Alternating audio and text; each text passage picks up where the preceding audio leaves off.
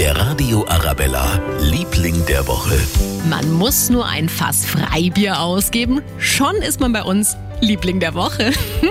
ja, das tut heute der Benjamin David von den Urbanauten. Es geht nämlich wieder los mit dem Kulturstrand an der Corneliusbrücke. Wir freuen uns natürlich wie drei Schnitzel, dass der Kulturstrand heute wieder aufmachen darf und hoffen, dass es dann halbwegs trocken bleibt. Um 12 ein Fass Freibier. Das stechen wir auf jeden Fall an, auch wenn es leicht regnen sollte, was wir nicht hoffen, weil Freibier muss getrunken werden. Das Wort zum Wochenende. Freibier muss getrunken werden. Ab heute wieder der Kulturstrand. Drei Monate Live-Musik, DJs, kühle Drinks und Sand unter den Füßen an der Corneliusbrücke. Ich drücke ganz fest die Daumen, dass es um 12 schön ist, damit das Bier nicht verwässert. Der Radio Arabella, Liebling der Woche.